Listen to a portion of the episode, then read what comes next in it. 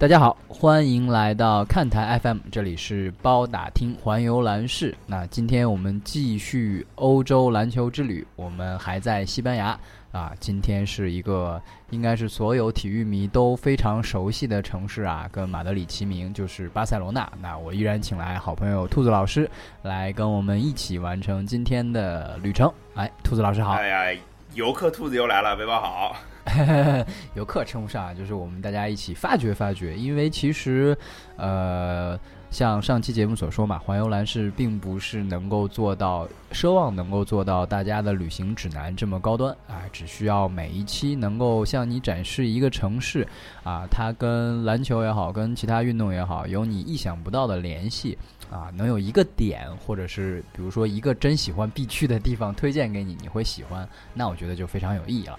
那我们今天还是像往常一样，我们聊一聊这个城市啊，先从城市聊起。那呃，不知道说到巴塞罗那，兔子老师有什么第一印象？巴塞罗那足球呗，梅西呗。对，不止一，不只是一家俱乐部，对吧？对对对对。其实怎么讲，就是巴，就是毫无疑问，你提到巴塞罗那这四个字，我肯定会想到那个红红蓝红蓝战袍。虽然我不是巴塞罗那的球迷，但是因为。他们在这个时代给我们留下了太多精彩的比赛，所以呃，作为身为一个体育迷是逃不过这个坎的嘛。然后如果排排除这个的话，我再讲远一点，可能就是一九九二年的巴塞罗那奥运会吧，算是一个儿时印象。因为那时候怎么说，我我们俩也出生了嘛，就没有什么好避讳年龄的，对吧？虽然呃，应该也没怎么看过他那时候的比赛，但是呃。毕竟后来有那个北京有办过奥运会，所以北京办奥运会的时候，之前什么奥运会的历史啊，都会自己会捋一捋嘛，对吧？然后就发现啊，九二年有巴塞罗那奥运会，然后那那个点燃圣火的那一届，还是印象非常深刻的，对我来说。呃，我也是跟你一样，同同龄人嘛，这个记忆应该都差不多吧。然后，然后巴塞罗那可能如果跳开体育的层面的话，可能就会想到什么伍迪·艾伦的《午夜巴塞罗那》，当然他有午夜系列一大堆。啊，我其实我不是那么看电影的人，但是就是 这个这个就是怎么讲，伍迪·艾伦对我来说是一个符号式的人物，就是我我其实没怎么看过他的电影。就是我其实是一个全世界知识分子都会对伍迪·艾伦有自己的这个想法，而且没关系，你你不用看他电影，你作为一个音乐爱好者，伍迪·艾伦老师他只在意别人批评他单簧管或者是萨克斯吹的好或者不好，他不在意别人批评他的电影。是的，是的，是差不多。这个就是我啊。还有，如果讲到城市的话。这其实不是对整个巴塞罗那的影响，是对整个西班牙的影响。我不知道准确不准确啊，不准确背包纠正啊。嗯，就是巴西西班牙就是整天说就是，呃，这个生活很悠闲，然后呃什么早上十点上班，然后中午什么喝个下午茶就喝到喝到四五点之类的，就是这种这种感觉。就是 我不知道是真的假的，这应该是我在欧洲呃留学的朋友他们会跟我传达的一种概念。啊，他们不是在西班牙，他们可能在法国之类的地方，但他们会说西班牙是这样的生活节奏之类的，对啊，这就是差不多对这个国家或者巴塞罗那的印象吧，没有什么别的了。背包纠正，哎呀，纠正肯定说不上嘛，那还是按照惯例啊，一句话说一说。不过今天这句话可能有点长。呃，巴塞罗那应该是一个确实啊，十点上班，对吧？晚上八点晚饭，啊，靠山面海。啊，有很多神奇的建筑，那有很多山珍海味、美食，又很人间烟火这样的一个城市，对。然后，呃，兔子老师刚才提到了乌迪·艾伦，对，没错，他可以很文艺，对吧？然后也可以像呃，我提另外一个可能很老的片子啊，暴露年龄，叫《快餐车》，呃，它是成龙、洪金宝跟元彪啊，当时在欧洲。巴塞罗那取景拍的一部啊，也是非常经典的动作片。哦，原来这片子是在巴塞罗那拍的，我看过，但是我没错没错，我我看过啊。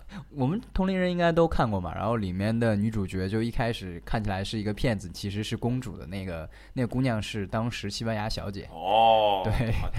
对对对对对，就是成龙在火，成龙大哥在火起来之后，有一段时间就是反正跟各国的小姐，对国家小姐，哎，这小姐这个词儿有点怪啊，怎么说就是就是 Miss of 对吧？Miss of 啊，Barcelona 或者 Miss of Spain，对对对对对对，这样的啊大美女去合作，所以像快餐车这样的电影又非常的。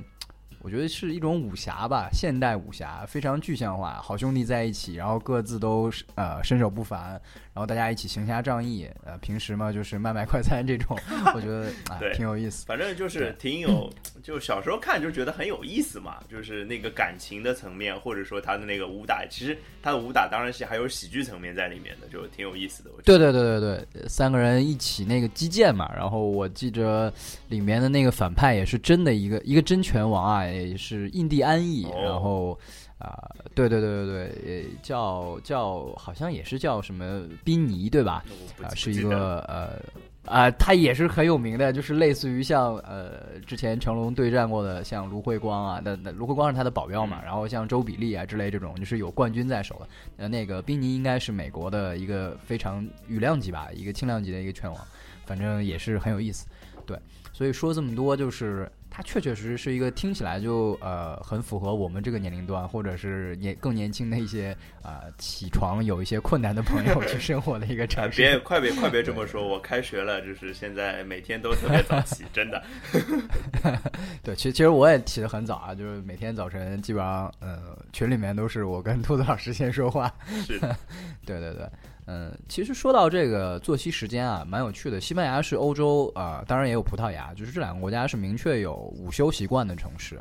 对，其实也不能说他们懒，是因为中午的太阳实在是太烈了，对，所以不是很方便出，然后日落时间又很晚，所以大家基本上就是啊，一个把整个作息时间向后推延大概三四个小时这样的一个节奏。嗯，很多朋友第一次去西班牙的时候，可能都有点不太习惯。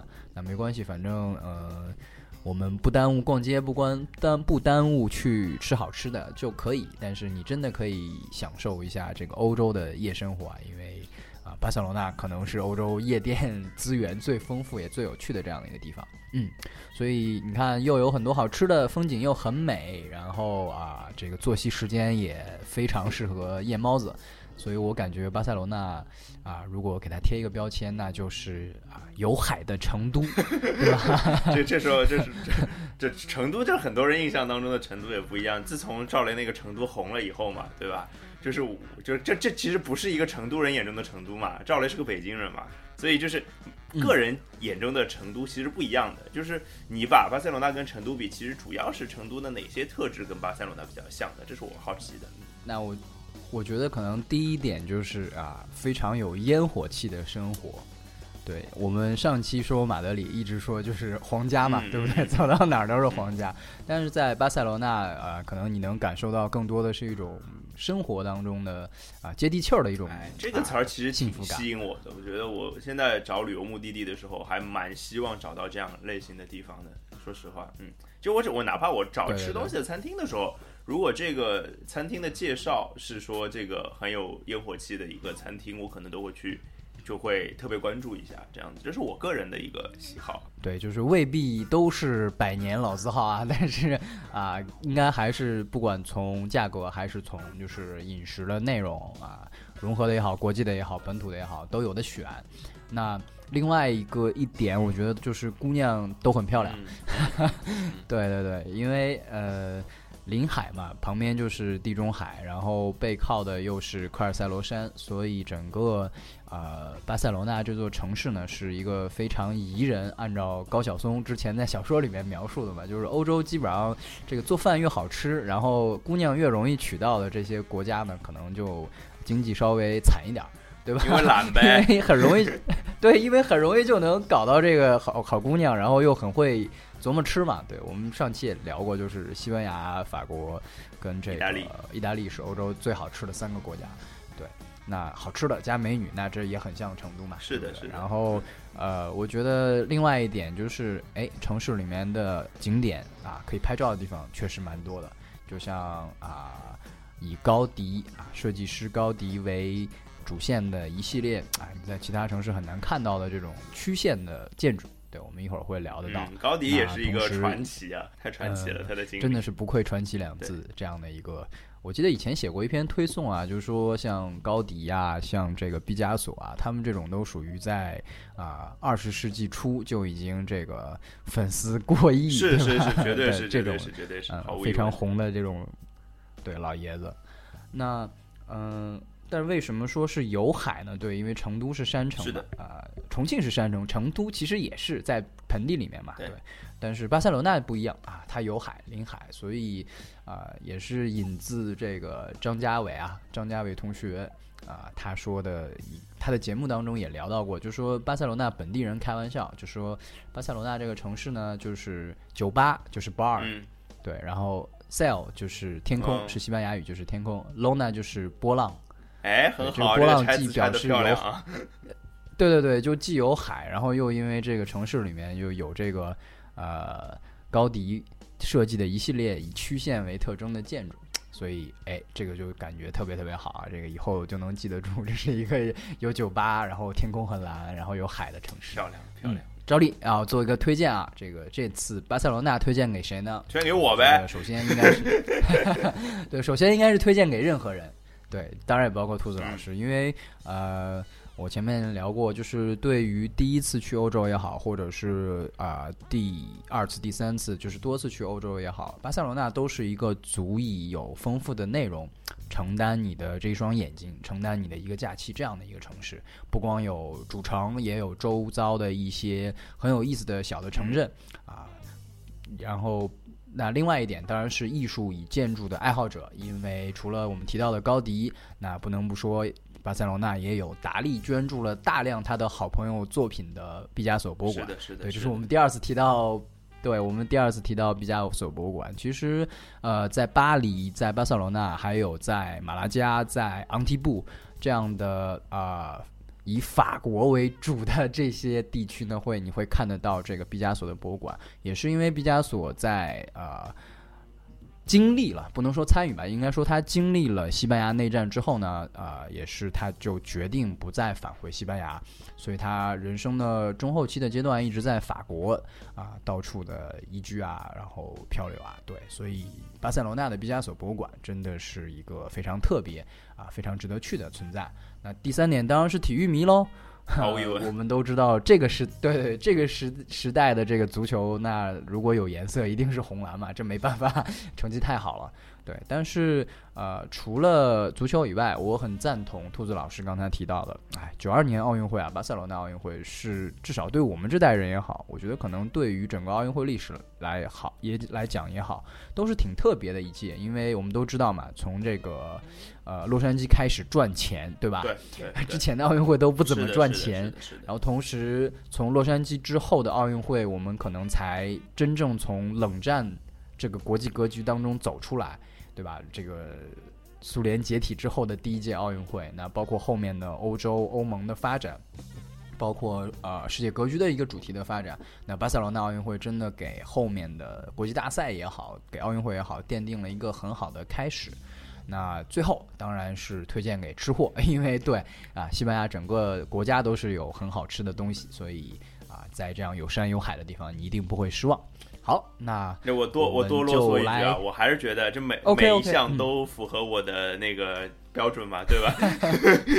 是是，当然当然，我我我真的相信，就是插一句啊，就是比如说，如果再要说推荐，我就推荐给情侣。为什么嗯呢？就是很少有这种，就是男生女生对吧？男人女人都会爱得上，然后都不会吵得起来这样的城市。对我真的觉得，就像啊，就是我自己在构想，比如说我我跟我老婆去玩的时候，就是因为她是对设计方面啊，或者对那个视觉上的东西是很很有要求的，他的工作就跟这个有关嘛，所以他那个建筑方面的东西、高迪的东西，他一定很喜欢。我那天就是我准备这节目嘛，然后我自己稍微看一些巴塞罗那的资料，就看了一些就是是高迪做的一些，就是其实它的色彩是很奇怪的，就是很冲撞的配色的一一些旅馆啊或者之类的，我就给他看，哎，他说好棒啊，去吧去吧去吧，他 直接就跟我这么说，对呀、对对对对，类似的。那对我来说就是更更不用说了，吃啊、体育啊之类的，这个嗯呃得去得去得去，是是呃，所以我也在学西班牙语嘛。对，虽然 可能可能学不出来什么结果，但是还是嗯，如果在将来你在西班牙的呃道路上，然后跟人打打招呼，对吧？然后听得懂人家在跟你哎 e n o 对吧？哦啦 跟是吧？打一个小招呼。对对对对对，然后对就小伙子嘛，嗯或者是先生，对啊 e l i t a 哎呀，这个高级啦，高级会很啦，开心。啊，哎，我们说回那个，说先说体育呗，说一说巴塞罗那的。对，我们说回，对，说回环游兰市嘛，这个足球俱乐部，我觉得真的是不需要我多说。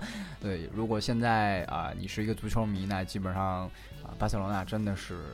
不管是皇马球迷，还是其他球迷，还是这个对不起白人球迷啊，这个还是尤文球球迷，还是这个巴萨自己的球迷，都如数家珍。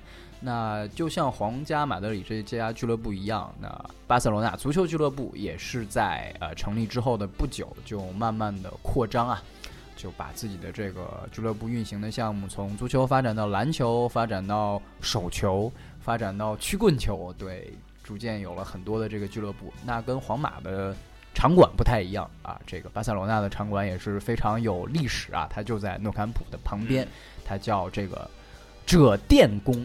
对我给它起了个名字叫赭殿宫，赭石的赭，这个赤橙青赤橙黄绿蓝靛紫的这个殿啊，对，那就是红蓝为什么叫这个名字呢？对，它就是啊，英文的意思就是啊，红深蓝这样的一个宫殿。这样的一个名字，那也是刚才提到几家俱乐部，就是巴塞罗那俱乐部的手啊下属的这个足球啊、室内足球啊、手球啊，然后曲棍球一起使用。所以如果你这次如果要是去看场球的话，会很方便啊。这个呃就在诺坎普旁边，就在这个小的训练场旁边。这样俱乐部呢是哎也是非常有历史，一九二六年八月二十四日就成立。那九十年了，时期九十多年了已经。对对对对，这个时期正好是也和皇马差不多嘛，就是在二战爆发之前，一战结束之后，那西班牙这个时候，哎，正在处在水深火热的这个内战当中，所以呃，我们都知道这个巴塞罗那是加泰罗尼亚地区的首府，那加泰罗尼亚又因为历史的原因，因为这个西班牙国家的原因，它是啊，欧洲有几大。啊，所谓独立问题，对吧？有这个独立的啊议题这样的一个地区，那在啊加泰罗尼亚时期啊啊，对不起，在内战时期，加泰罗尼亚也是呃非常鲜明的站在这个国际的这一边啊，因为这个内战其实稍微打个岔，就其实也很简单，就是最初是我们这个啊共产国际这边是动员工人阶级。那去反帝反封建，或者说反这个传统的国王。那后来呢？由于这个运动做的比较激进啊，开始对这个传统的宗教体系造成了冲击。哎，说白了就是开始打这个教堂，或者说打宗打这个教会。那啊，这个时候啊，与站在国王这边的独裁军人就抓住了。这个机遇啊，就是开始向人民群众 开始宣扬这个啊，我们是非常传统的，我们尊重这个宗教的传统。那最终是通过啊跟宗教的这个合作，那抓住了更多的人民，所以最终取得了这个胜利。所以也算是啊马德里跟巴塞罗那的一个。对峙的一个开始或者开端嘛，所以在这样一个背景之下呢，啊，巴塞罗那的日子过得不那么好，对，啊，是一直到一九八三到八四赛季啊，我们的这个西班牙国家联赛正式更名到 ACB 之后啊，他才开始了自己比较辉煌的这个历史。那我们上期提过嘛，八四年西班牙已经加入欧共体，那已经是这个很后来的一个故事了。巴塞罗那的十八个联赛冠军也都大部分也都是在这段时期取得。那他们还在零三年跟一零年拿过两次欧冠。那有这样的成绩，离不开啊非常有实力的这个我们也熟悉名字的巨星。那巴塞罗那其实非常好讲，因为这个啊九二年巴塞罗那奥运会真的是刺激了一大批这个西班牙的啊。官员也好啊，运动的机构也好，人民也好啊，所以我们现在能看到的活跃在这个体坛的许多的体育明星啊啊，西班牙的体育明星都是啊，跟巴塞罗那多多少少有点关系。篮球当然就是大小加喽，是的，是的啊，加索尔兄弟啊，那除了他们，还有这个同样是啊，九九世青赛带头大哥的这个纳瓦罗，对这个啊。胡安·卡洛斯·纳瓦罗，对，如果不讲纳瓦罗，你会以为是一个国王的名字。对对对对对对对。然后啊，除了这两位呢，当然还有啊，我们前面提到的啊，西班牙是很喜欢使用外援的这样的一个联赛。那比如说像啊，语言非常接近的巴西哥这个瓦莱乔。哎，这巴这巴西不是不是应该是葡萄牙语吗？对，所以说语言非常接近嘛，对对，并不是一样嘛。对对对，包括像之前提过，也在皇马效力过的这个波蒂罗加，对吧？上一期有提 s 的祖师爷，对。然后像这个，哎，我们要说一说跟中国有点关系的啊，这个啊，刘伟的手下败将啊，零六年刘伟通过准三双啊，当然最后也是王仕鹏绝杀击败了这个斯洛文尼亚他们的主控拉科维奇，是的，是的，对，也是非常棒的球员啊。其他还包括像啊。欧洲王啊，又一个欧洲王，立陶宛的贾斯科维修斯啊，包括这个意大利炮啊，意大利炮不知道有多少门，那反正巴西莱是在这个绝对算一门啊，零六年，对，在在零六年，包括在零四年都有很好表现的，对，所以呃，能看得出来，巴塞罗那也是首先不缺钱，其次也不缺视野的这样的一个啊非常开放、非常强大的一个俱乐部，那也正因为如此吧。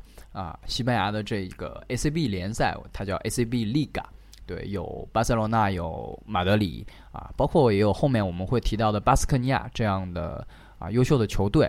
啊，所以现在应该是稳稳的站在欧洲或者说啊世界 联赛的前茅。那第一当然是 NBA 喽，我们跑去不说。能这样说？没错，没错，没问题。有的人可能会说啊，就是 VTB，我们提过啊，就是讲这个上海外援的时候提到过啊，远远东。进出口银行联赛，对 这个其实是这个俄罗斯跟很多它的这个周边国家啊一起组成的这样的一个联赛，可能会说 VTB 也不错，没错。但是如果我们去拿这个硬的战绩啊，不管是夺冠次数、参加欧冠的次数、淘汰赛的成绩来说啊，还是 ACB 要更胜。因为我脑子里的话，像呃 VTB 的联赛，大概就是 CSK，就是莫斯科中央陆军最牛逼嘛，剩下来就是强的球队有限。但是我记得那个。ACB 真的有好多好多好强的球队吧？不不要给大家数一数吧。呃，在 ACB 里面，现在基本上是一个三足鼎立的格局，就是皇马、巴萨跟这个巴斯克尼亚。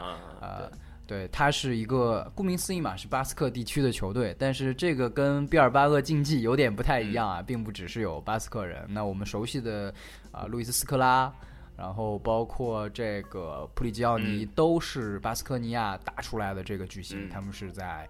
啊，这支球队成立了自己的目前的这个地位吧，奠定了。那包括还有像尤文图特，对，卢比奥嘛，卢比奥对，卢比奥的母队，对母队，没错没错，也是基本上你看尤文开头的，其实都跟年龄有点关系啊。什么话？对对对对对，Juvenile 对吧？对，本身意思还是要。讲这个年轻嘛，对对对，所以啊，青训做的不错。那包括像去年的这个联赛的冠军，其实是瓦伦西亚啊，很意外吧？天哪！对对对对对，瓦伦西亚有谁呀？我都不知道。呃，回头我们讲到瓦伦西亚的时候再慢慢揭晓。没错没错，也当然也是会有外援，也有本土球员啊。对，然后其他的包括还有两支球队在 ACB 联赛都拿过冠军，那一支是马拉加。对，就是毕加索的故乡球队啊，是在西班牙南部。对，那另外一支还是来自于巴斯克地区，叫曼雷萨，这也是一支类似于凯泽斯劳斯劳滕奇迹这样的一支球队。是，当然他只拿过那一次冠军。对对对对对，那他当然他现在已经不在这个 SAB Liga Liga 里面了，降级了是吧？现在基本上，对对对对对，基本上就是啊，希望莱切斯特城不要步他们后尘啊，就是啊拿。对对对，拿过冠军之后会会有一个比较大的变化。那现在基本上 ACB 每年因为还是有升降级啊，所以每年的这个联赛里球队的队呃数量会稍微有所出入。那基本上是在十八到二十支左右。那他们基本上要打一个呃三十二场的常规赛，三十二场左右的常规赛。那从八强开始去打季后赛，那我们也可以算一算，就是这些比较优秀的球队啊，加上欧冠，那他们其实一年或者说一个赛季吧，一个赛季也是要打到五六十场比赛，五十场左右的，对对对，五十场左右的常规赛，然后可能加上季后赛也要打这个二十多场，再加上二十多场这样的一个强度，所以啊，优秀的联赛加上足够的这个场次啊，一定会锻炼出更加优秀的球员啊，所以。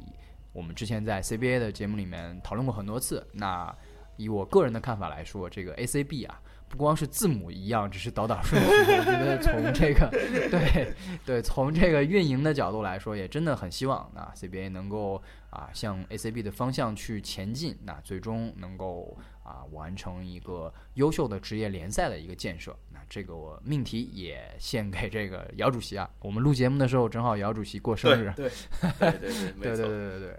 我们来说一说这个啊打球的地方嘛，一个推荐对。那前面提到过，这个巴塞罗那其实是一个风景非常非常优美，然后有山有水这样的一个地方。那哎，我就想到了另一个城市啊，洛杉矶，一个运动为主题的海滩，莫妮卡的这个威尼斯海滩。对，最早是健身，后来变成了篮球。其实啊。在海就是怎么说蓝天碧海旁边，对吧？有很多穿的很少、很清凉的姑娘小伙子，然后啊可以打篮球，听起来是一件很爽的事情。那在巴塞罗那，其实同样也有这样的一块场地，啊，它位于巴塞罗那奥运港区域啊，就在这个很有名的 W 酒店跟水族馆之间啊，它的名字叫 Cancha de Bacalhau Park。然后意思其实就是这个巴塞罗那海滩的公园儿，对。然后回头我们可以在这个推送里面把这个名字写出来，对。然后我可以再推荐大家一个呃网站或者是 APP，对，它叫 Courts of the World，对，就是啊全世界的球场，嗯，对，这个蛮有趣的，因为啊也是因为录节目的关系嘛，想找一找各个地方比较好的这个场地，比较漂亮啊，或者是旁边的这个。啊，景区或者地段比较有意义，那我就发现，哎，有一个 专门来为你搜罗全世界场地这样的一个网站，我觉得，哎，他的想法应该跟我也比较像啊，就是有机会可以在全世界都很好的这个球场打打球。这个推荐我觉得挺挺用心的。挺用心的，就是想想，就可能就是对，就是这个已经不单单是对这个城市有益，就比如说你，比如说出去旅游，会把打篮球作为你的一个旅行计划当中的一部分的，那你就可以用这个 app 来找一找你附近有什么球场嘛，对吧？对对对，没错。然后如果呃大家正常一点，并不打算打球，那至少可以这个取个景，然后这个朋友圈炫耀的时候也比较特别嘛，是，对不对？是的是的。好，那体育部分告一段落，我们就讲一讲旅行。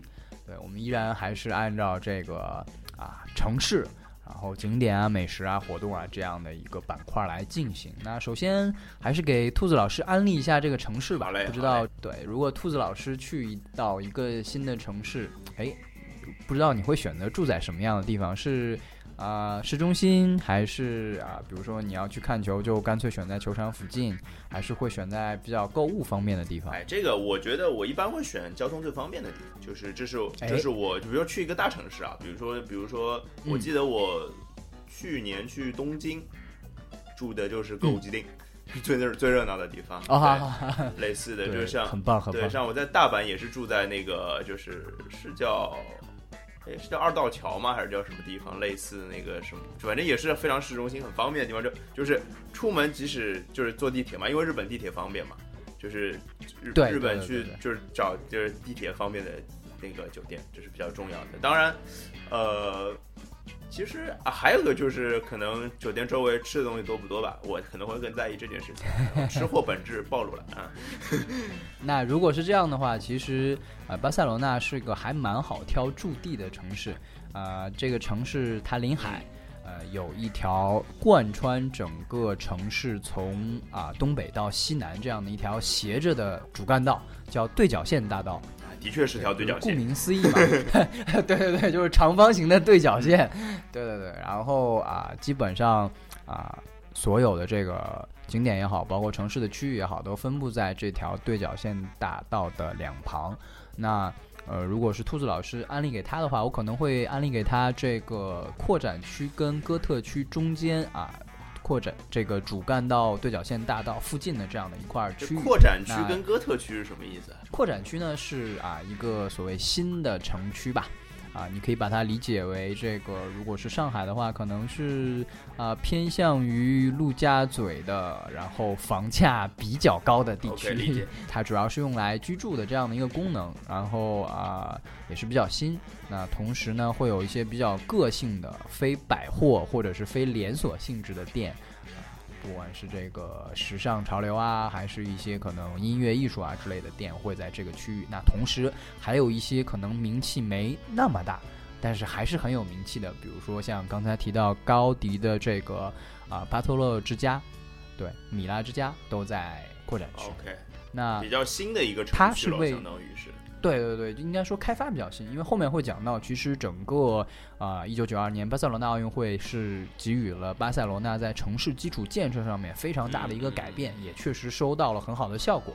对，那扩展区位于对角线大道的这个啊，我们说北边嘛，就是在上面，对对对，然后整个是位于城市的靠东北的这样的一个方向，但是呢，还是呃啊贴近对角线大道这个地区。那哥特区呢，就是所谓的老城区，也就是啊，最早我们说这个巴塞罗那的这个城市啊，来自于迦太基啊，古早埃及时代迦太基将领巴卡的这个名字。那他又是这个非常知名的这个啊将领，他的儿子啊，这是这个啊一位我们耳熟能详的，在历史书上面能够啊听到的一个名字，那就是巴卡。所以巴塞罗那啊这个名字由此而来。那哥特区呢，其实就是由这个时代，也就是说上溯到古罗马时代开始，啊，逐渐的、慢慢的啊，经过摩尔人的统治，经过啊罗马人的统治，经过后来查理曼大帝的统治，啊，逐渐保留下来的这样的一块区域。所以你在这里能够看到啊，一方面是啊整个城市的历史，那另外一方面也是能够看到很多的这个经典的景点儿。对，那上次我们说过，一般一个城市啊，你要找它的老城区，就找那个老的市政厅跟广场。那哥特区就是有这个加泰罗尼亚广场，啊，也是啊非常怎么说呢？对于巴塞罗那来说，一个地标性的一个区域。那我刚才提到的，包括像毕加索博物馆啊，也是在这个区域，包括这个啊。很多文青都会慕名而去的这个咖啡厅叫四只猫，对，这个也是啊，海明威啊，包括这个毕加索本人啊，包括很多这个文艺青年啊，他们在巴黎当然是在这个花神啊，或者是双手咖啡厅啊有一摊儿。那回头啊，毕加索就把这个很好的习惯又带到了巴塞罗那。那这里四只猫咖啡厅也是一个文艺青年的朝圣必去的地方。除此之外啊，哥特区还是有很多的，包括像加泰罗尼亚音乐厅啊，包括像嗯巧克力博物馆这样的这个。值得一去的，或者是很有特色的地方。那如果你是吃货啊，全欧洲最大或者说呃最有名的一个菜市场啊啊，博盖里亚市场也是在同样的一个区域。所以基本上这一段，哎，啊、这个我在想，就是这个市场，我就想到就是我在日本嘛，在日本就是其实也也逛市场，就各个驻地对吧市？场啊，那个黑门市场啊之类的，就其实挺挺多的嘛，对应该是同一种感觉的地方吧。呃，就是在这里基本上你可以买到非常非常多的食材。啊，那同时呢，呃，它不太像国内的菜市场，因为国内菜市场可能你很难在里面就就地吃起来嘛，对不对？就尤其是那种有点年头的菜市场，就我家边上的菜场嘛。对啊，对啊，就是呃，可能会有卖熟食的，也对，但是很少能在那里边直接能吃得起来。但是呃，博盖里亚因为啊，它也是呃，怎么说呢？欧洲啊，在确切说应该是欧盟嘛啊，在里昂的这个食神博古斯推广之下。啊，带动了所谓的新美食运动之后，啊，对于这个各个城市，尤其是像啊里昂的这个博古斯市场啊，包括这个啊巴塞罗那的博盖里亚市场，这样比较有历史，同时也有非常好的呃公共设施配套啊、硬件配套的这样的区域，他们会有一个新的所谓市场标准，对管理标准，那就是能做到既有生食儿生食也有熟食。那除了可以买菜啊，你也可以去吃饭，会有餐厅。对，然后除了呃食材以外，也会有酒、有副食，有非常多的可以选择的东西在里面。所以啊、甚至还有花儿。对，嗯 所以这个是一个进去以后就蛮能逛的一个地方。我前面提到过、来的一个地方，对吧？对对对对，如果你真的想逛，是可以逛蛮久时间的。呃另外，西班牙也是有它的小吃文化嘛，对吧？Dabas 之前讲过，哎，还蛮能逛的这么一个区域。那它是在这个对角线大道的啊，就是南边了，就是要穿过这个对角线大道，从扩展区就能来到哥特区。那这也是所有游客基本上在巴塞罗那逗留时间最长，或者是第一站一定要去的这样的一个目的地。那一直沿着这个啊哥特区中心的这个兰布拉大道啊，往这个东南方向走，那你就会来到这个奥运港。它是顾名思义嘛，就奥运会来啊开发、来重新规划建设的这样的一个港区。那巴塞罗那拥有天然的这个深水的良港，那啊这也是啊。我们说，至少北非的人能够在那么早的一个时代就能发现这个城市，它能够航海过来，这的一个很重要的原因。那现在的奥运港呢，就是啊，承袭了以往的这个航运工作啊以外，它有一个新的所谓生活区的一个规划。这里有欧洲最大的水族馆，哎，巴塞罗那水族馆，然后包括有很有名的啊城市地标型的这个 W 酒店，啊，也是啊做起来有点像帆船，有点像迪拜啊，应该还是迪拜学这边。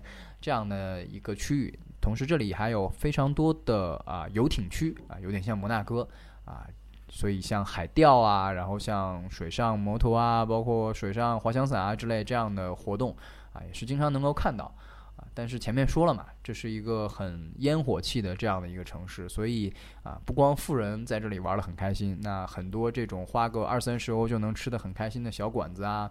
然后这个沙滩上面有很多各种各样身材很棒的妹子啊，对，然后啊还包括有这个啊很多小朋友啊，包括啊我们能看到午休的时候，有些人就在这个室外就会席地而坐，甚至啊在树荫下就小憩，这样的景象也是随处可在。所以哎，如果有一个黄昏的时间，你找一个奥运感的餐厅啊，点上一份这个海鲜饭，对吧？靠海吃海，应该是一个很惬意的事情。没错，很想在那边生活，嗯。嗯，然后最后一个区域，我把它叫做体育区吧。对，其实它有两小块，一块是蒙锥克山区。对，呃，前面提到巴塞罗那是依山傍海这样的一个城市。那啊，蒙锥克山其实跟它所谓傍的这个啊科尔塞罗拉山呢不太一样啊。蒙锥克山是在城市的这个西南。对，它呢是啊，一九九二年巴塞罗那奥运会啊所有的这个。赛场啊，包括一部分的会址啊，哎，包括还有剩下的一些所谓啊文化机构保留的这样的一个区域。那所以在这里，你其实是能够在啊奥运公园啊，包括啊一些这个博物馆，比如说米罗之家、米罗基金会，其实叫做，包括嗯很多城市都会有啊。但是呃，因为是山区，所以这个啊晚上魔幻喷泉喷出来的时候，彩色喷泉喷出来以后，哎。如果天气不错，那有这个啊城市鸟瞰全景这样的一个很有名的喷泉，对小朋友很喜欢这样的一个区域。对，现在现在另外一个区域当然到那种合家合家来合家来那个旅游那种感觉了，是吧？对对对，包括前面讲嘛，就是哥特区还有巧克力博物馆，是的，是的，是的，啊，里面很潮的，就是像什么，就传统的肯定有什么啊，这个唐尼科德战风车啊之类的，但是里面也会有什么乱七八糟蓝精灵啊，什么都会有，就小朋友还是很喜欢，还是一个低龄向的东西嘛，对吧？是是是，那另外一块跟体育有关，当然就是诺坎普了。不管是这个球场，对吧？然后球场周边的这个啊球队商店，然后我刚才提到的篮球的主场、手球的主场，对，然后包括像周边的这个体育主题的酒吧啊，或者是餐吧啊，都非常的这个丰富。那这也是对角线大道上面一个啊怎么说地标式的一站，对。那 景点说到这里，走一走累了，那总归也要说一说吃喽。对那我们刚才已经提到了博盖里亚市场，那说一说这个市场为什么推荐大家去逛市场啊？就是，呃，首先你一定会在市场里面找到当地最本土或者说最地道的这个啊吃食。那第二呢，就是其实啊，巴塞罗那是一个啊自然环境非常棒的一个城市。我们我们前面一直说嘛，它依山傍海，然后同时呢又航运非常发达，所以你在博盖里亚市场里面能够买到啊。不管是欧洲的食材食材，还是北非的食材，啊，都能看得到。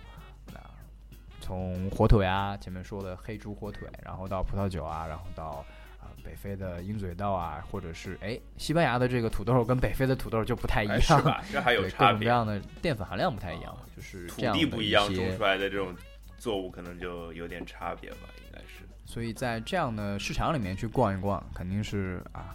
非常接地气，或者非常能够体验当地人生活的一种啊生活，而且这样的一个市场，它本身又是一个大景点，就在景区里面，那怎么可能错过呢？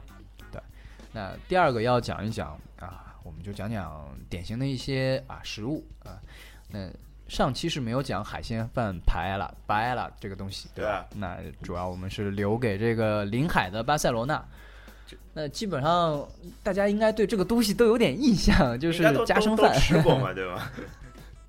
对对对，就是没大很多人应该都吃过，在大城市里面。然后即使你没有吃过的话，可能至少在一些真人秀的节目里面也会看到过。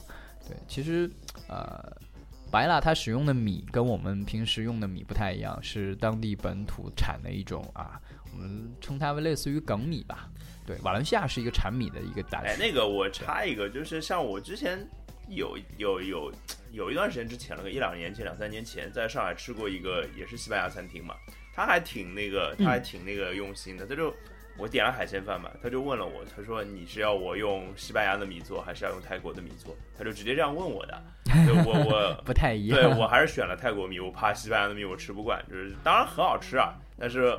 我后来没有再去第二次了，有第二次我可能会去尝试一下，就是真的西班牙的，更西班牙的那个海鲜饭是什么样子。对，就是其实我们前面说过，就是基本上乱炖这个东西都是很家常，对吧？不管你是海鲜乱炖还是这个呃肉类的乱炖，那同样就是呃海鲜饭真正的烹调过程里面呢，其实先煮菜，然后后面这个这锅汤把米饭下进去，然后就啊一直在火上焖。所以这个加热的过程里面啊，他追求一个所谓啊，没有去搅动，没有去破坏整个原来啊这锅汤的这个结构这样的一个审美方式，所以啊难免它就加生。那虽然说呃海鲜饭是以海鲜命名，但其实每个地方啊，整个西班牙各个地方加的一些辅料会不太一样。那洋葱喽、番茄喽这些不用说啊，肯定还有一些香草类。啊，罗罗勒啊，或者是对一些这个迷迭香啊之类的。那但是啊，对于西班牙来说，我刚才提到嘛，它其实是一个呃贸易非常发达的一个国家。那包括巴塞罗那是贸易港口。那番红花 saffron，对，从伊朗过来的 这个啊，所谓调味料那是必不可少啊。同时还有一些啊地区，它会放一些鸡肉或者是这个啊鸡腿儿。会炖一炖放进去，也是挺挺实在。大家千万不要想这个名字是饭啊，就一定要在餐厅里面去吃。其实，在巴塞罗那大街上还是有很多这种小的摊位，对它一次炖一大锅，然后你可以像这个买怎么说呢，就像买生煎一样，对，拿一个很方便的买凉皮儿一样是吧？然后对对对对对对，就是要个一勺。所以，哎，海鲜饭是你在巴塞罗那哪里都不会错过的。那第二个，我想讲一讲。油条，哎，对对对对对对，这个也是，我也你不说我也想问你来着的。这个是一个比较巴塞罗那特色的一个一个一个，其实我觉得它应该算甜点。对啊，是应该是吧？甜的东西，对，它是我们的油条相对追求一个这个松软酥脆，对吧？这个用用这个碱面也好，用这个其他的这个发面的这个。对对对对。啊，材料也好，主要要发好。但是西班牙这边的油条，它首先个头很小，基本上就是手指粗细，然后呃，它会比较实，就是没有我们炸的那么松。但是呢，它重点是它一定会配这个糖霜跟巧克力酱。对对对对对，所以前面提到巧克力博物馆嘛，对，这也是他们 比较喜欢的一类食材。对对对对对，所以这个东西就是。你一听就知道热量很高，又炸，然后又巧克力，对吧？又甜又糖，对。但是为什么西班牙人很喜欢吃呢？是因为，哎，就一方面它传统的原因，是因为早晨第一餐嘛，对不对？要啊，充满能量，补充能量，对，尤其是对那些水手，对那些航海工作相关的这些人来说。对，尤其是啊，体力工作者。那另外一点其实挺有趣的，就是有点像这个霍山路耳光馄饨啊。年轻人这个夜生活比较多啊，喝完酒出来总是要啊，有些人可能觉得我要怎么说清爽一下啊，这个吃。淡点的东西来爽胃爽一爽。那有些人就是你知道，就是在巴塞罗那或者在欧洲城市，这个夜店有有好几种嘛，对吧？有一种就是比较浪费体能的，对，一直要蹦，对吧？还说不定还要比较累，对吧？这个不能不能在节目里说的事情，对吧？对对对，要要趴一下。所以这个呃，补充热量、补充能量，哎，这种就是开到很晚的这种 churros 啊，油条店就很受欢迎。还有一点，我觉得除了我们前面提过的这个 Dabas 也好，或者是桑格利亚也好，啊，要提一提，就是巴塞罗那这个城市，其实为国际饮食界啊贡献了不少这个非常棒的餐厅和这个武林泰斗，或者说这个国际国际饮食。对，因为是这样啊，就是现在我们看到的一些所谓榜单比较有名的，一个是这个法国的米其林，那另外一个叫 Best Fifty。对，就是英国的一个叫《最佳餐厅》的杂志，每年会排这个排行榜。对我们可能在朋友圈都被一个丹麦的餐厅刷过屏，叫 Norma。对，它就是那个 Best Fifty 里面的啊，每年的这个这几年吧，每年的这个前三。Norma 是那个分子料理是吧？是分子料理吗？对对对对对，分子料理，然后会有什么虫子做的，然后。对对对然后每天就是每年定的要定位很难定嘛，就是提前两三个月之类的都说。对对，然后里面是那种工业化的装修，然后明档明厨，可以整个加工过程给你看。对，没错。那呃，巴塞罗那同样有非常非常啊顶尖，或者说在这两个排行榜当中常见，甚至于在其他排行榜榜中也常见的这样的餐厅。那首先就是啊，曾经在室内啊。啊，现在已经这个因为各种原因啊，已经关掉了，搬走了的 El Bulli。对，因为啊，这个餐厅其实是一个叫 Adrian 啊，阿德里安这样的一个老泰斗啊，他的一个啊掌门的一个餐厅。那这位老头儿，他跟博斯克就是呃，对不起，博古斯，还博斯，你看到马德里去了，博古斯，里昂的博古斯啊，并称为这个欧洲。啊，在他们那个年代，应该说现在应该是七十到八十岁这个档吧，啊，这个年龄段的啊最优秀的所谓厨神啊，为什么呢？因为呃，整个的这个西餐的啊演化或者说进化啊，经历过很多不同的阶段。刚才兔子老师也提到了分子料理，那把分子料理跟传统的烹饪做了一个比较好的更新，或者说比较好的一个引入。同时呢，也跟自己本土的这个饮食文化能够结合的比较好的，那所谓开山宗师了，就是这两位老先生，对，所以这两啊，博古斯在里昂的博古斯餐厅和阿德里安的这个 El 布利餐厅都曾经是啊世界上啊所有的优秀的年轻厨师都会去朝圣朝拜这样的一个存在。那另外一个要推荐呢，就是在巴塞罗那周边附近啊，在这个赫罗纳。啊，应该也是开车过去一个小时不到啊，一个小时左右这样的车程的一个地方。那它有一个啊，叫做 La Roca，啊，这个 Roca 就是家的意思。对，所以就是你我们可以看到很多家装啊，就是号称这个西班牙啊，来自于西班牙的这些家装或者家具啊之类的，它会起这个名字。那这家餐厅呢是啊，从一四年开始一直到现在啊，常年占据前三或者是至少前五这样的一个。啊，西班牙应该说在所有餐厅里面啊排名最高的一个存在。那它也当然是米其林三星喽。啊，它的这个主理人是一家三兄弟啊，就是罗卡兄弟啊。然后老大是做这个呃西餐的这个做菜，老二是侍酒师管酒，老三是做甜品。为什么我把它专门拎出来说一说？因为其实它也不好定，就是也是属于啊这种排前面的嘛，都是提前几个月。但是这个餐厅其实你很容易能够尝到它的手艺，因为老三的这个甜品店呢，啊，他一直做甜点的这个生意，就在这个餐厅的旁边开了他的冰淇淋店。哎，这个冰淇淋再贵，它不会超过这个啊，比如说十欧吧。那十欧十五欧就已经是非常非常昂贵了，对，它也不会超过这个价格。反正那你还是能吃得到的，对吧？对，你可以尝一尝这个所谓世界三星啊，顶级米其林三星的这个手艺。呃，然后本身这个城市小城也是啊，非常值得一去啊。巴塞罗那周边有非常多的像赫罗纳、塔拉戈纳、西切斯啊这样。啊，要么是有山有水啊，要么是有非常棒的餐厅。那有的可能以前是犹太人聚居地，所以有非常多的犹太啊建筑啊、犹太文化。那也有的呢，可能会有啊，比如说像埃菲尔铁塔设计者啊他的作品这样子的啊存在，包括费格罗斯有达利博物馆。所以整个以巴塞罗那为中为中心啊，向南向北辐射呃一百公里以内。啊，有非常多有意思的这个小镇值得你去看一看。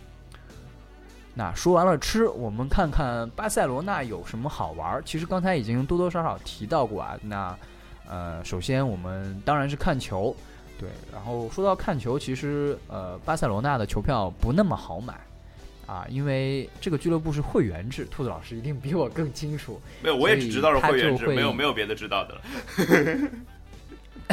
就是呃，这个说来很巧，就是我做旅游第一次，我作为一个设计师，或者说作为一个主的行程啊顾问，去是帮一个球迷朋友，对，然后他们就是去巴塞罗那旅行，那当时就正好他们想看国家德比嘛，对，然后钱不是问题，对吧？私人定制，或者说这个要定制旅行的，听起来反正比较高端啊，但实际上也会有，就是啊中等价位啊都会有。但是哎，这个呃这位朋友吧，这位顾客他其实是非常想看球嘛，所以对他来说，可能看球的这个意义更重重要于这个价格。所以我们当时就哎费劲巴拉的去帮他找球票，然后发现哦，原来这个国家德比的场次啊。不管是这个 欧冠也好，还是这个联赛，还是足协杯也好，就国王杯也好，这个你是直接买不到票的。你要怎么去买票呢？你要去问这个现有的这个会员，去问他租他的会员卡。对，有些会员他不看这一场，你要去借他的卡，然后去看。所以啊，这是一场，或者说这是几场啊，这个国家德比的对决是唯一在诺坎普你只能去黄牛票市场 去找票的这样的一个。哎，原来原来西班牙跟中国也差不多，就是反正黄牛盛行是吧？然后也要搞那种私人关系之类的，对吧？对对对对对，当然，除非啊，你可以愿意说，我先去注册会员啊啊，对，先去买注册好会员以后买好套票，一年只看这一场，你有自己的套票，对对对，一年只看这场，这样算下来好像还是这个买买黄牛票更划算一些啊，肯定的肯定的，不不排除这个有这个啊。特别红血液流着红蓝色的这样的体死忠球迷啊，将来也许会选择这个年票，这个不知道啊。但是哎，说到这里，看球首先是比较有意思的一件事情。那在西班牙看球比赛开始的时间都比较晚啊，除了这个照顾中国观众，个别场次中午开始，一般啊都会在这个八点半甚至九点才开球。所以啊，大家去看球的时候啊，那天的行程一定记得这个啊提前。了解好交通，因为这个散场之后啊，如果你定的地方比较远，那打车其实不那么容易。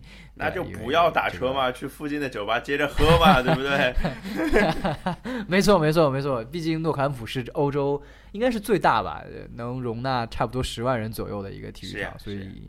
哎，我这散散不散不走就就反正到附近哪里能喝就喝起来，对吧？反正你是一个旅行者的心态嘛，对吧？也不是一个。就比如说，不是在我在上海看球，我在上海看球，当然回家，对吧？这是一个很常见的事情。我都出来浪了，那再浪一点又怎么样呢？对吧？哎，没错，兔子老师提了很好的建议啊，就是哎，看完球我们去夜店浪一浪，没问题。这个。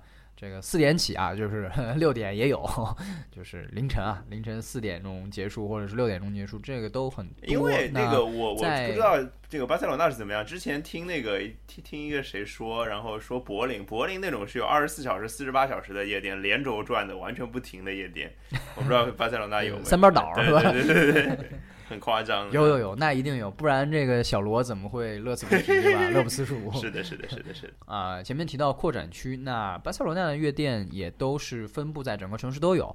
那可能扩展区的夜店会更年轻一些，有清吧，也会有这个啊，怎么说更电子一些或者更潮一些的吧。那同时啊，奥运港海滩有的时候在这个固定的季节啊，主要是在夏季，也会有这种户外的活动。那也是彻夜狂欢，非常的棒。那啊，毕竟是靠海的城市，又是西班牙，热情奔放，所以夜店啊，你放心，一定不会觉得 boring。那除了看球跟夜店，我们也推荐给大家啊，比如说前面提到的沙滩啊啊，水上活动。那不管是你是路亚，哎，对吧？比如说钓鱼爱好者，还是纯粹哎，坐个这个游艇出去转一转。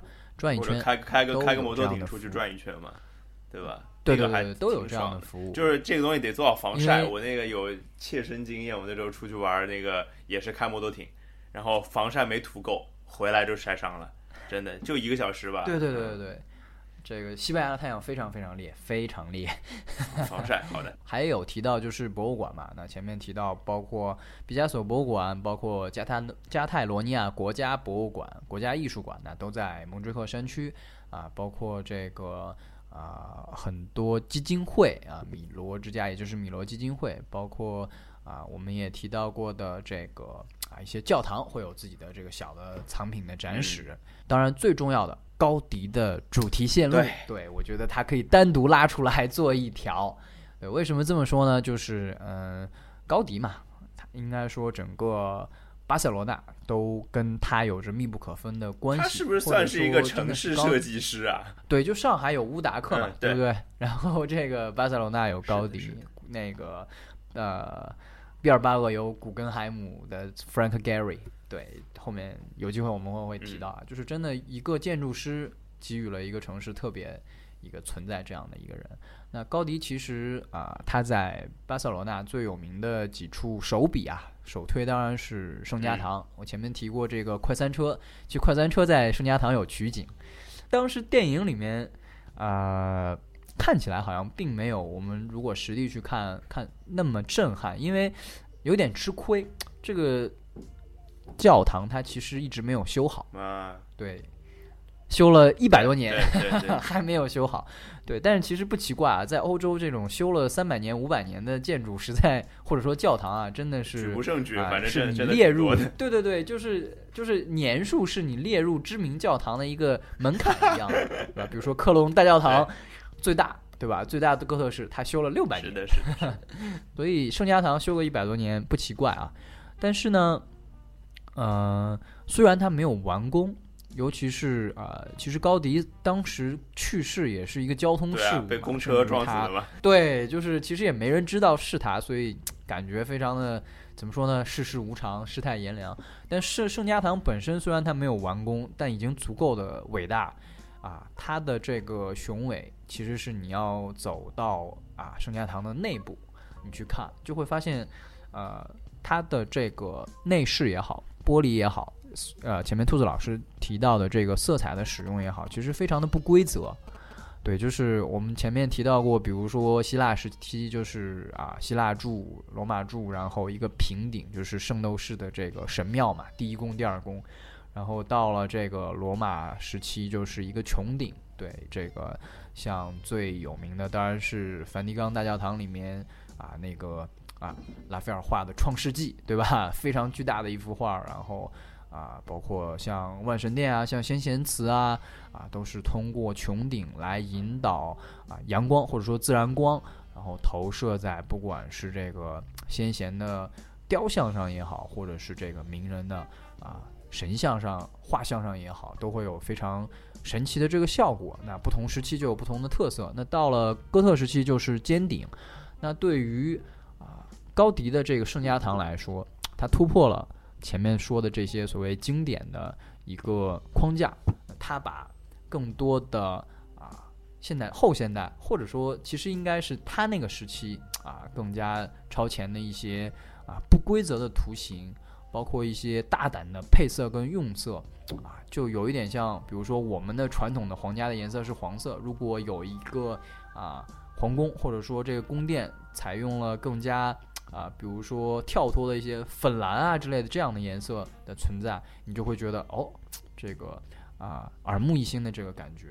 那包括整个啊还没有完成的一个外观，也是一个不规则、不对称的这样的一个尖顶啊几处尖顶组成的一个状态。所以说，呃，高迪的圣家堂应该说是一个欧洲最特别，或者说跟其他的传统的教堂，哎，一下就能分别出来这样的一个存在。那前面一直说波浪嘛，呃，有句话来形容高迪，就是啊，直线属于人类，曲线属于上帝。那高迪是借了上帝的眼睛，啥意思嘞？就是我们一般看到的建筑啊，大部分而言还是这个横平竖直，或者说有角度也好，有这个形状也好，大部分还是选择这个直线为主。但是如果你看过巴特勒之家，看过米拉之家，你就会发现这个。啊，外墙也好，房顶也好，曲里拐弯做成波浪，是这个高迪建筑的一大特色。啊，所谓曲线属于上帝啊，嗯，为什么会有这样的一个啊现象出生的发生呢，可能真的天才的眼睛跟我们普通人不太一样啊。他对这个空间也好，对于呃线条的一个理解的概念啊，在他的眼睛里面的成像跟我们真的是不太一样。所以当你啊有机会在这样的建筑当中去啊徜徉，或者是在这样的建筑前面去拍照也好啊，去游览也好，你会发现，哎，整个巴塞罗那的这个城市，它给人的感觉是。啊，非常亲近或者非常随和的，哎，你不会因为啊这个建筑，比如说有一些古建筑会给人很强的肃穆感，甚至是这种啊某一种无形的这种压力压迫感，特别是在庙宇，对对对对，在庙宇啊，在这种跟宗教有关的这样的就是神之系列的这样的建筑当中，但是在巴塞罗那，哎不会，就是因为它的这种哎能让人放松，甚至于就是有一点点嗨的这种线条啊，那。啊，前面说到的都是这种有啊专职使用功能的这样的建筑，那啊离这三处建筑都比较远啊，在市的市内的北边啊，有一处叫古埃尔公园，又叫贵尔公园。那这是高迪应该说他最挥洒自己才华，或者说啊最放肆的这样的一个啊他的作品。呃，毕竟是公园嘛。那就是有非常大的这个空间，给予他这个自己创作的自由。那同时呢，因为本身古埃尔高公园也是处在一个高地上，所以基本上大家在网上去搜巴塞罗那啊，然后 Greer Park 这样的关键字，你都会搜到一张啊，像明信片一样从古埃尔公园啊上面去鸟瞰这个巴塞罗那市区这样的一个图片，非常的漂亮。那与前面两处啊三处这个建筑不同的是，古埃尔公园的这个。啊，建筑的材料用了很多马赛克，然后是啊非常多不同的颜色，也就是说色彩的这个丰富啊，从建筑的内部走到了建筑的外部。那其实呃配色这件事情，我觉得其实挺考验天赋的啊，就是。呃，一般比如说我们去做一些看一些别人去做设计的时候，说会说，哎，你做个 PPT 啊，会有老鸟来劝你啊，不要使用超过三种以上的颜色，穿衣服对，以你的审美驾驭不了，对，就驾驭不了。那哎，这个东西对于天才来说并不存在啊。这个不管是啊冷色系的跟海洋有关的蓝，还是啊暖色的这个橙啊，包括他们的一些间色配色，啊，古尔公园都会有。那也有一些，我觉得可能有一点孩子气的这种建筑啊，比如说一些蜥蜴啊之类的雕像，反正就是一些啊，我觉得呃非常的放肆、非常的自由这样的一个创作的存在。那有点遗憾啊，这几处建筑包括其他的一些哎高低的手笔，并不在一个区域，只有巴特略之家跟这个米拉之家离得很近，其他的还是需要嗯大家要走一点路，或者是啊要坐车。所以，如果啊，我们说有一个活动的主题，那真的可以花个半天甚至一天，在这个高迪主题的一个城市漫步上，啊就非常的推荐。所以，哎，这些就是关于活动的一个推荐。那兔子老师。啊，上期的时候其实提到过嘛，出去一直是一个，哎，出去之前先考虑好自己家人，尤其自己老婆的这样一个好又要去买买买这件事儿了，是吧？对，啊，当然这个钱包在流血，对吧？在哭泣，所以我们就啊说一说。我跟你讲，钱包不是在哭泣，因为钱包不在我手上啊。作为这个大的城市嘛，就是国家级的城市，肯定不会少哦。那。巴塞罗那市内啊，可以去我前面提到的扩展区有格兰西亚大街，对，这里离扩展区更近。它是一些啊，所谓独立品牌或者是独立的这个店铺会比较多，它更个性一些。对就是租界嘛，就法租界 又来 就或者淮海路，好吧，对吧？呃。然后这个呃兰布拉大道呢，就是一些呃类似于像有点像巴黎蒙田大道吧，就是一些奢侈品的大牌啊。那在巴塞罗那不远呢，也是有购物村啊，叫这个哎又叫拉罗卡，是不是都叫拉罗卡？就是连西班牙都叫拉罗卡。对啊，就是对，就是郭家菜马家菜嘛，这种名字哎挺普遍。对，它是也是啊，就连锁奥特莱斯是吧？类似这种这种地方是吗？对，就是它其实应该有三四家的样子吧，但是巴塞罗那旁边这个是最大的，它也是西班牙最大的这个购物村，购物村，所以比那个马德里那个还要再更大一些，所以还不错啊。这个也跟那个前面提到的塔拉戈纳，就是有这个冒险港的那个啊小镇在同一个方向。OK，那这里就是这个购物方面的啊一些小参考。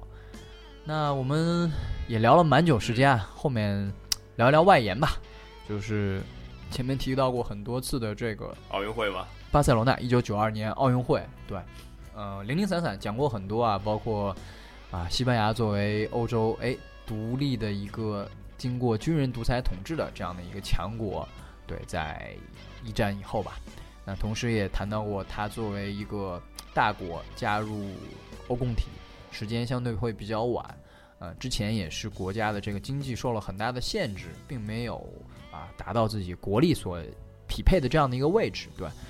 那一九九二年的这个巴塞罗那奥运会，其实是一九八四年加入欧共体之后一个非常好的一个契机，呃，一九八六年加入欧共体之后非常好的一个契机，呃，首先八八年的这个洛杉矶奥运会赚钱了。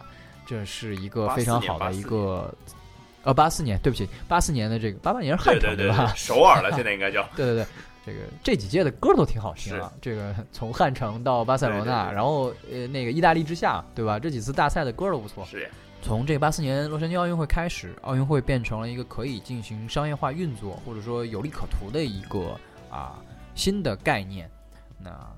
对于西班牙政府，就利用了整个八年到六年到八年的这样的一个周期，啊，通过政府的计划，通过政府的政策的实施，啊，从基础设施建设，从这个体育投资的啊政策的补贴和鼓励的这样的一个措施，啊，让巴塞罗那，啊，让整个西班牙抓住了这样的一个机遇。那对于巴塞罗那来说，也是啊，一届奥运会直接经济规模啊产生了一百零二点九亿美元，啊，间接经济规模产生了啊一百七十七点四亿美元，也是小三百亿。对于在那个年代来说，这是非常大的一笔啊投资，也让巴塞罗那成为了真正的旅游城市。在举办奥运会之前啊，旅游的 GDP 只占到巴塞罗那城市 GDP 的百分之二不到，而等到奥运会之后，一直到两千年左右。啊，这个比例就上升到接近百分之十，是非常可观的了。那另外一点就是我们前面提到过，啊，在奥运会的这个契机之下，有非常多非常优秀的运动员，啊，他们在那个时候还是看球的少年或者是球童嘛。但是因为呃，西班牙啊的 ADO，也就是奥运体奥运体协计划的这样的一个实施，啊，有非常多的优秀运动员得到了。啊，很好的培养的机会。同时，像巴塞罗那、像皇家马德里啊，像毕尔巴鄂也好像这个瓦伦西亚也好，这样的其他的俱乐部都得到了啊国家的一个支持啊。比如说，在这个啊比赛联赛的投入啊，然后赞助商的引进，包括版权的商业化的运作，都得到了支持。所以我们看到了现在的这样的一个啊，从一九九九从两千年开始左右开始收获啊，一直到现在都在。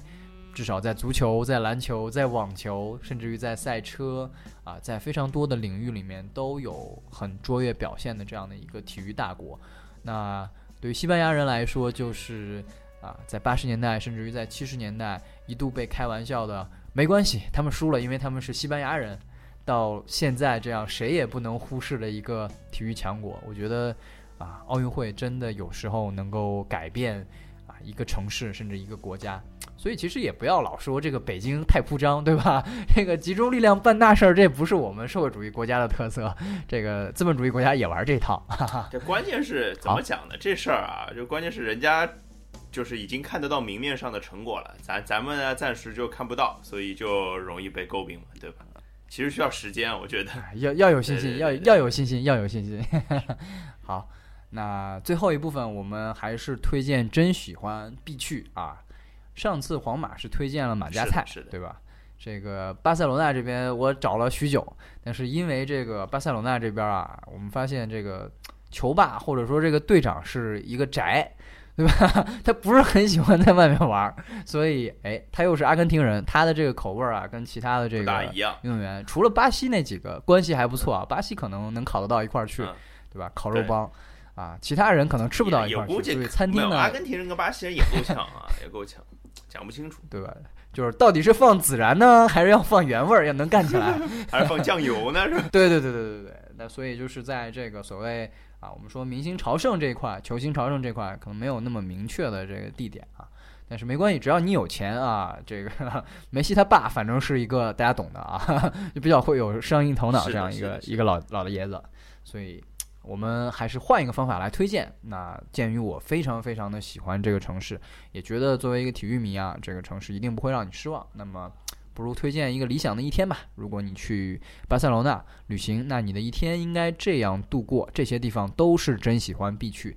那首先你一定要晚点起床，对，因为没什么早饭等着你吃 啊。然后酒店酒店有起床之后，当然当然，哥酒店一定有早饭。而且西班牙很多酒店是 Chinese friendly，你要想点粥也点得到。是吧？对对对对，现在欧洲人都赚中国人钱嘛，是他们会有新的那个 有有标准过来，对。那晚起一点啊，去尝一尝当地人吃的早餐啊，直奔这个博盖里亚市场。对，你是吃这个 churros，吃油条也好，或者你觉得太太齁了，我们吃一点 dabas 也可以，没关系啊。然后呢，哎，我们在哥特区看一看这个外形非常华丽的这个加泰罗尼亚音乐宫，然后开启我们高迪之旅，先这个往北走啊，去这个。